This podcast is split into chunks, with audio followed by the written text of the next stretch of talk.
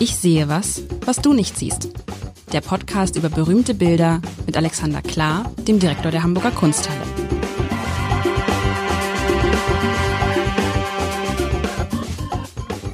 Herzlich willkommen. Mein Name ist Lars Heider und ich muss heute mal direkt anschließen an den Podcast äh, von vor einer Woche. Lieber Alexander, da haben wir uns ja, das, das Thema, das, diese Wochenthema ist Dekadenz. Und wir haben uns über Dekadenz unterhalten und wir haben uns auch über Kunst unterhalten, die man, die du von deinen Vorgängern übernommen hast und wo man dann feststellt, ach, na ja, vielleicht ist es gar nicht so kunstvoll gewesen, aber es gehört halt zu der Zeit, aus der sie kommen. Und da hast du einen Satz gesagt.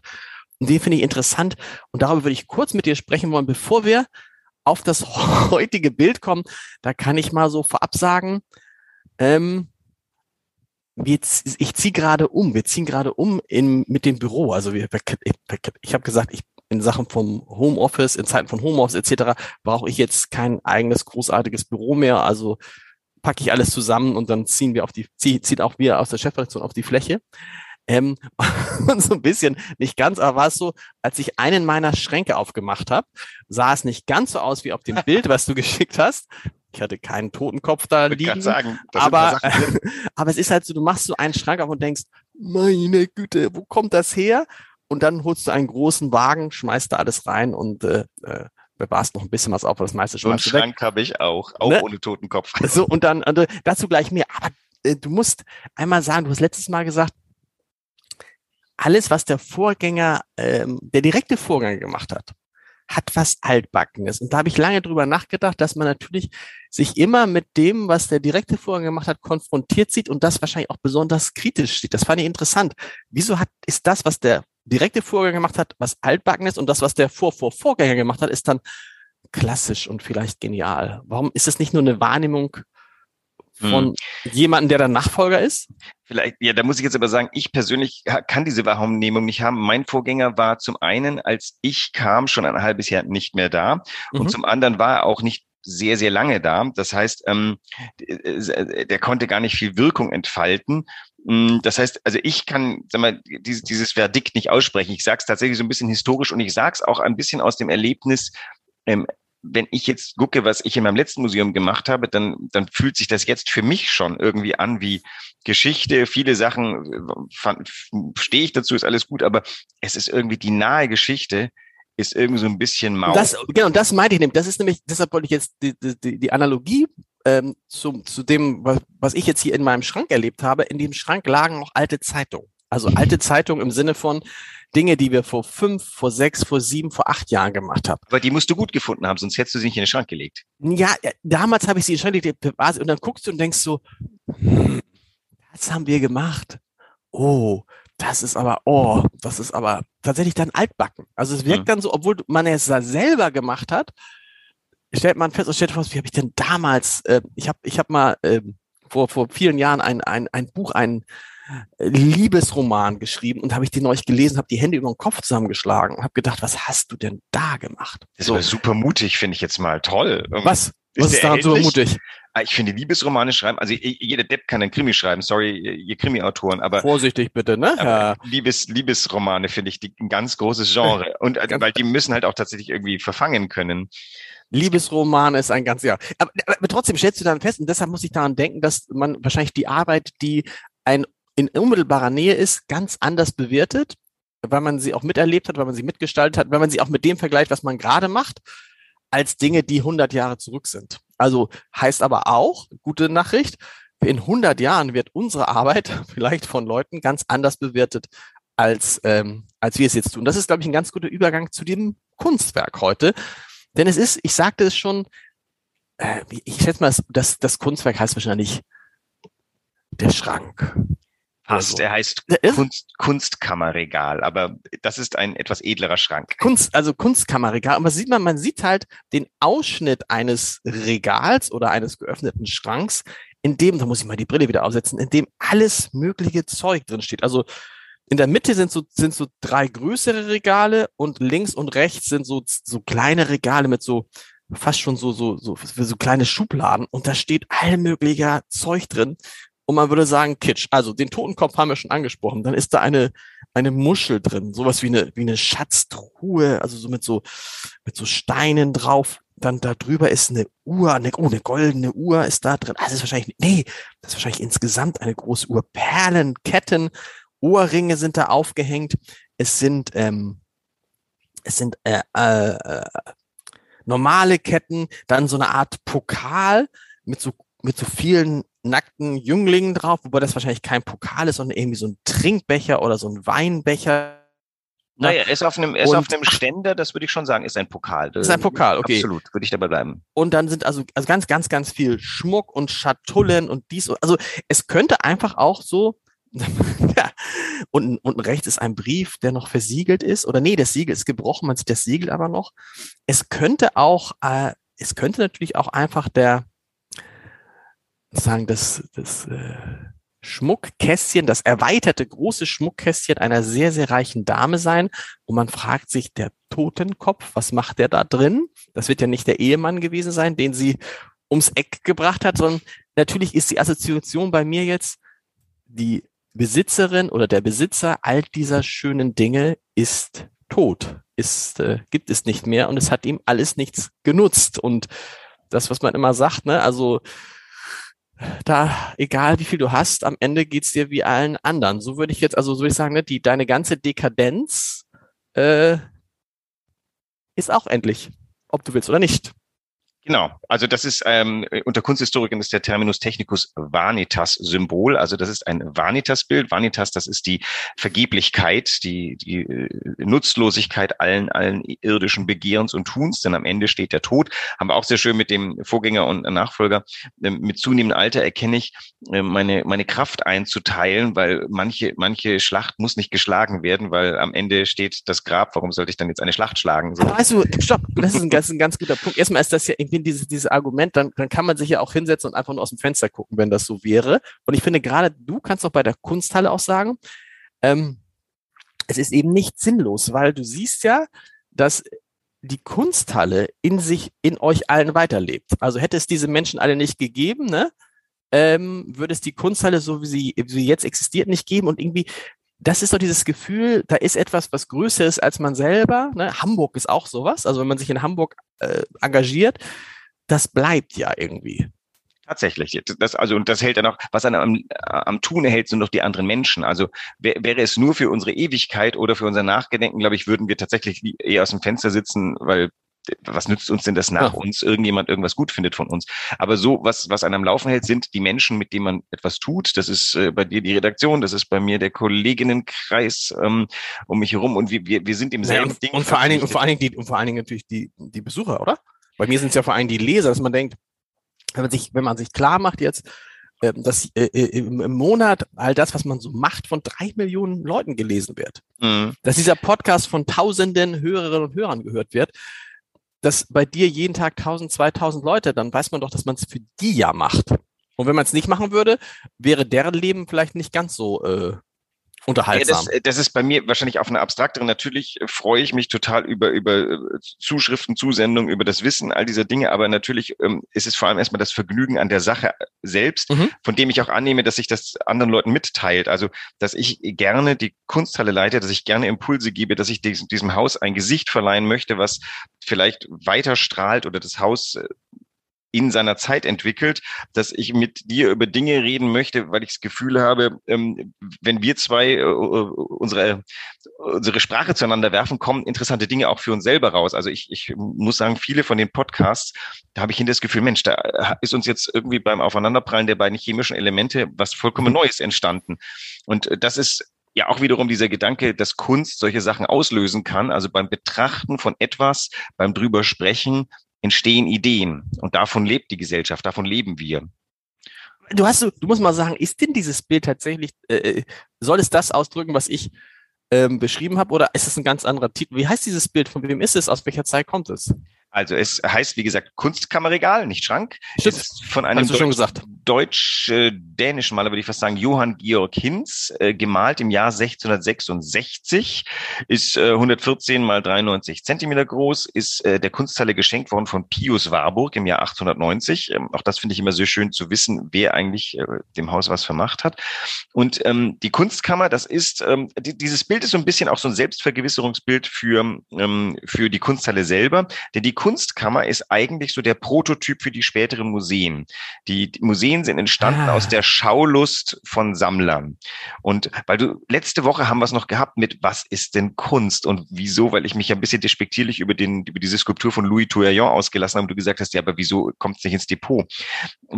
Was jetzt hier da ausgestellt ist, das ist natürlich vor allem einmal das, was der Mensch gesammelt hat, der es hier reingetan hat, beziehungsweise der Künstler hat das arrangiert ähm, da, einige dieser Sachen oder ich glaube sogar die Mehrzahl ist existent. Zum Beispiel der Pokal in der Mitte mit dieser Bakantenszene da oben, da ist so, so, so ein Bakanal. Den gibt's wirklich, den kann man im Museum für Kunst und Gewerbe äh, bewundern. Ich ah. bin mir höchlich sicher, dass er in der Schauersammlung steht, weil er ein wirklich tolles Objekt ist. Ähm, alle Sachen sind herleitbar. Diese Nautilus-Muschel, ähm, von der Sorte gab es viele. Oben diese beiden Nürnberger Gläser, ganz feine Dinge. Ähm, all das gab es. Und sowas hat man in so einem Schränkchen in seinem Repräsentationsräumen vorgehalten.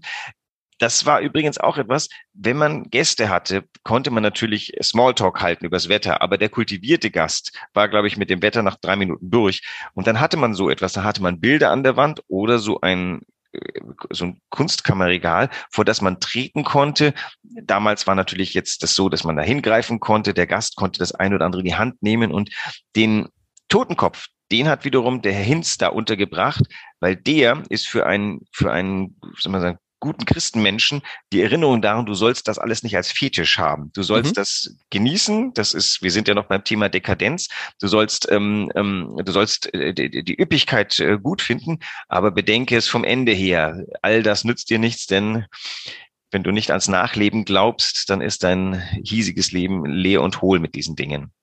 Das Kunstkammerregal war dann also einerseits Vorlauf der heutigen Museen und andererseits auch Vorlauf der heutigen Glasvitrinen, die man ja auch immer noch in vielen Haushalten findet. Ich weiß, meine, meine Eltern haben in ihrer Schrankkombination auch so ein, so ein, so ein Regal und da stehen dann irgendwelche Gläser drin oder irgendwelche Teller oder so. Das ist letztendlich dann, man lacht ja immer ein bisschen so und denkt, oh, ältere Leute, aber das hat eine lange Tradition offensichtlich. Man zeigt, was man hat und man will damit mit anderen Leuten ins Gespräch kommen oder geht es nur darum zu zeigen, was man hat?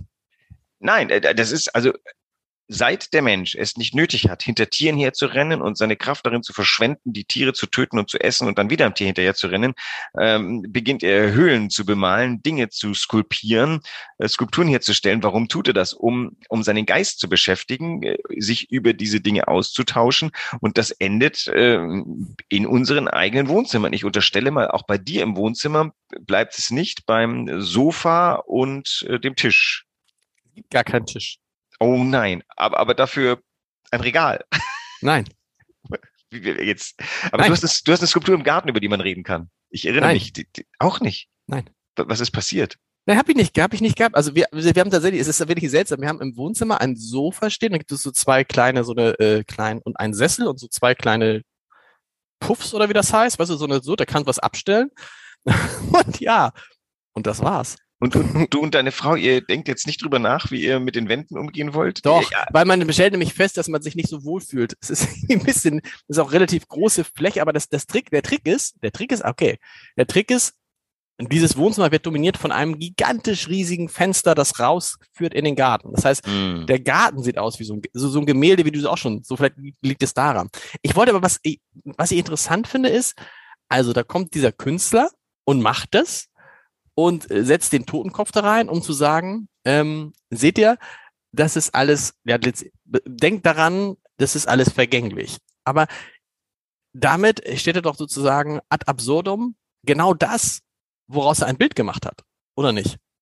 Er sagt, naja, ihr sammelt jetzt hier Sachen und macht euch eure Endlichkeit bewusst. Aber wenn die Leute diese Sachen nicht sammeln würden, gäbe es nichts, was er malen könnte. Letztendlich ist ja auch dieses Bild völlig, also wenn man das von der, von der, von, von, von, von der, vom Endlichkeitsgedanken her sieht, ja, das Bild ist dann, überlebt dann vielleicht den Künstler, hat es auch überlebt, aber es nutzt ihm auch nichts. Dekadent, ne?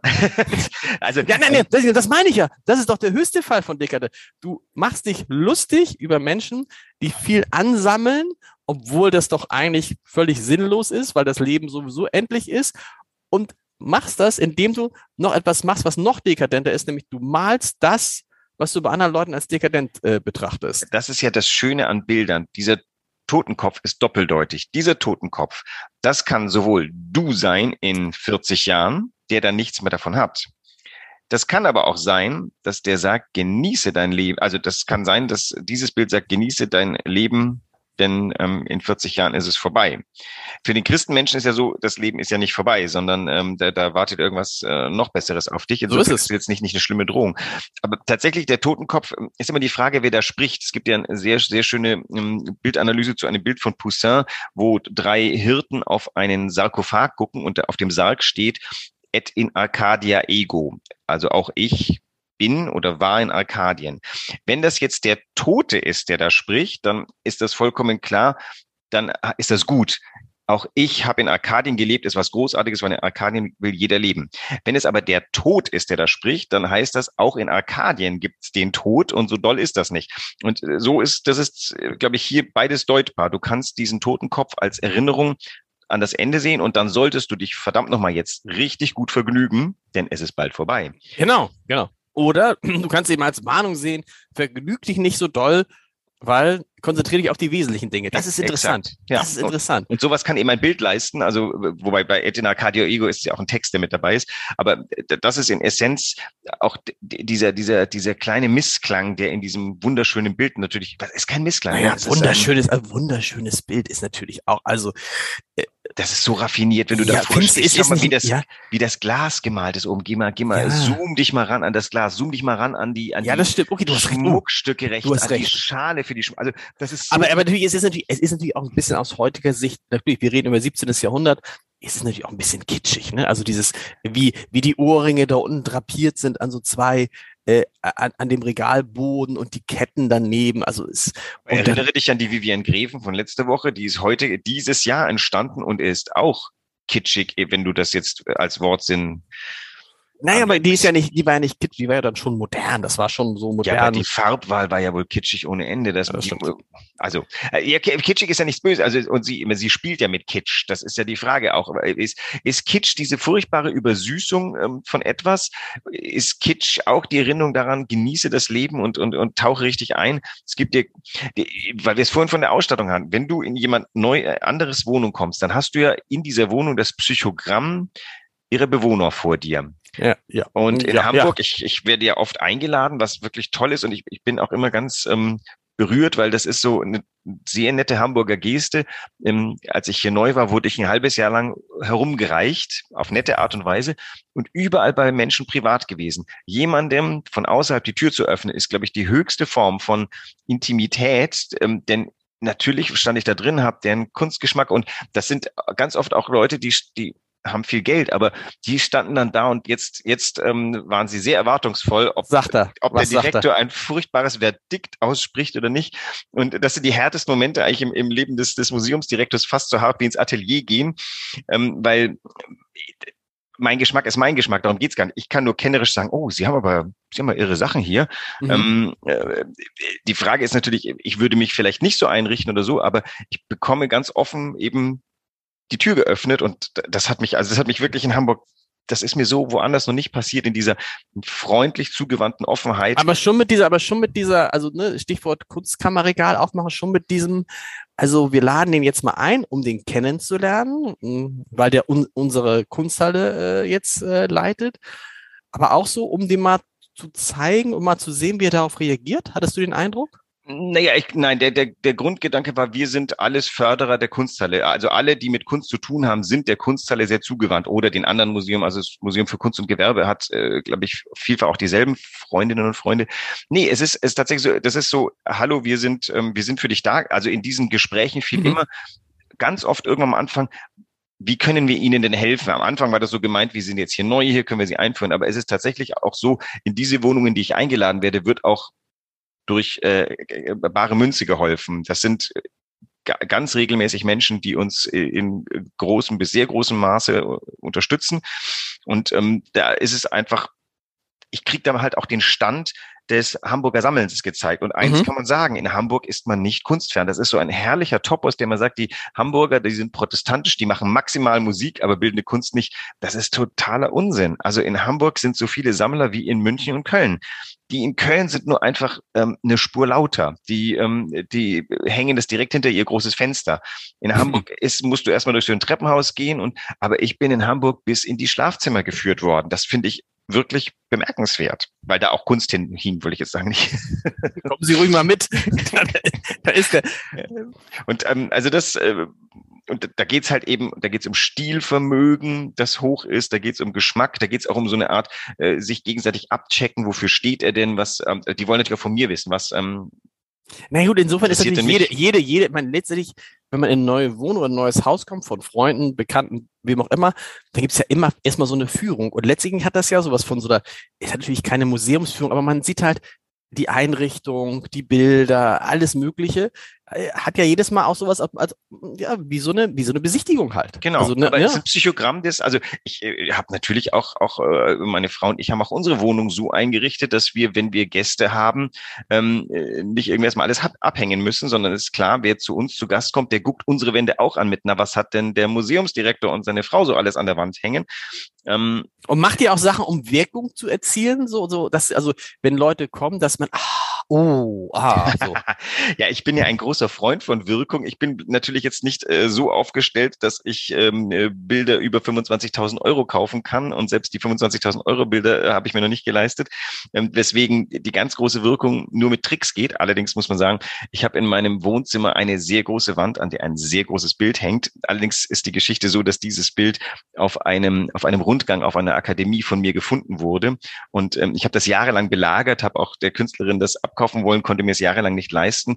Und ähm, also äh, das äh, musste ich dann tatsächlich so ein bisschen abhängen. Und meine Frau hat sich dann äh, meiner erbarmt, weil sie die Künstlerin kannte und ähm, hat irgendeinen Deal gemacht, ähm, wow. mir zum Geburtstag geschenkt. Deswegen haben wir ein Bild, was tatsächlich ähm, großflächig ist, schweren Eindruck macht und ähm, auch einfach sehr lustig ist, ähm, an der Wand hängen. Und das ist sowas, also dieses Bild sagt was über, über meiner Frau und meinen Humor aus, gemeinschaftlich, und über den Humor der Künstlerin.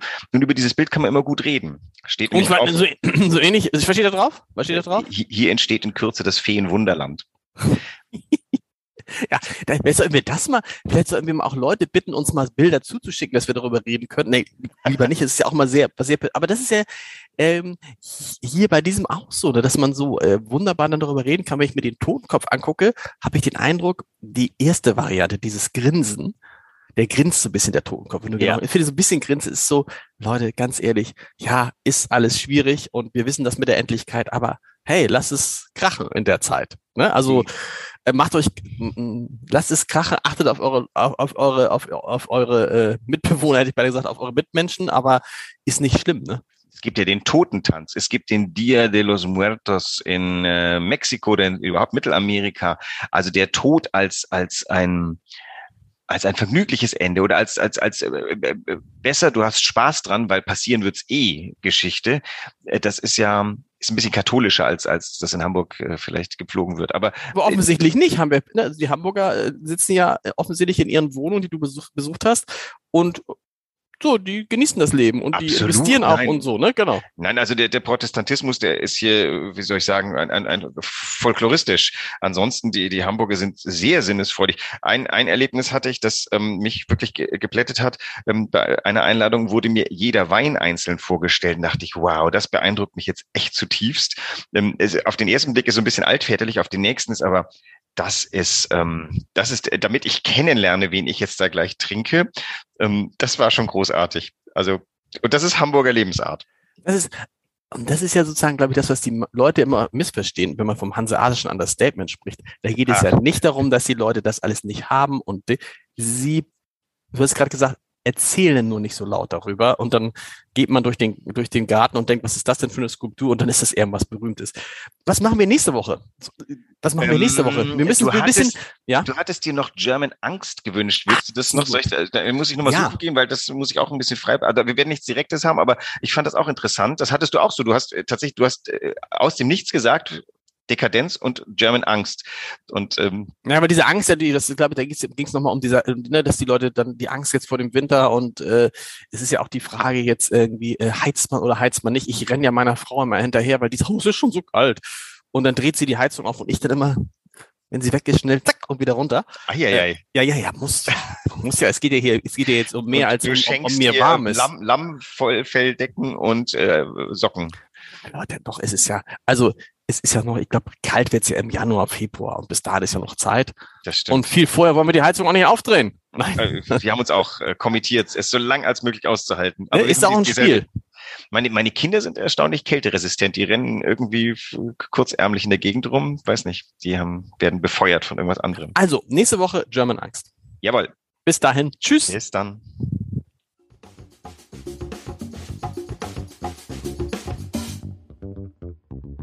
Weitere Podcasts vom Hamburger Abendblatt finden Sie auf abendblatt.de slash podcast.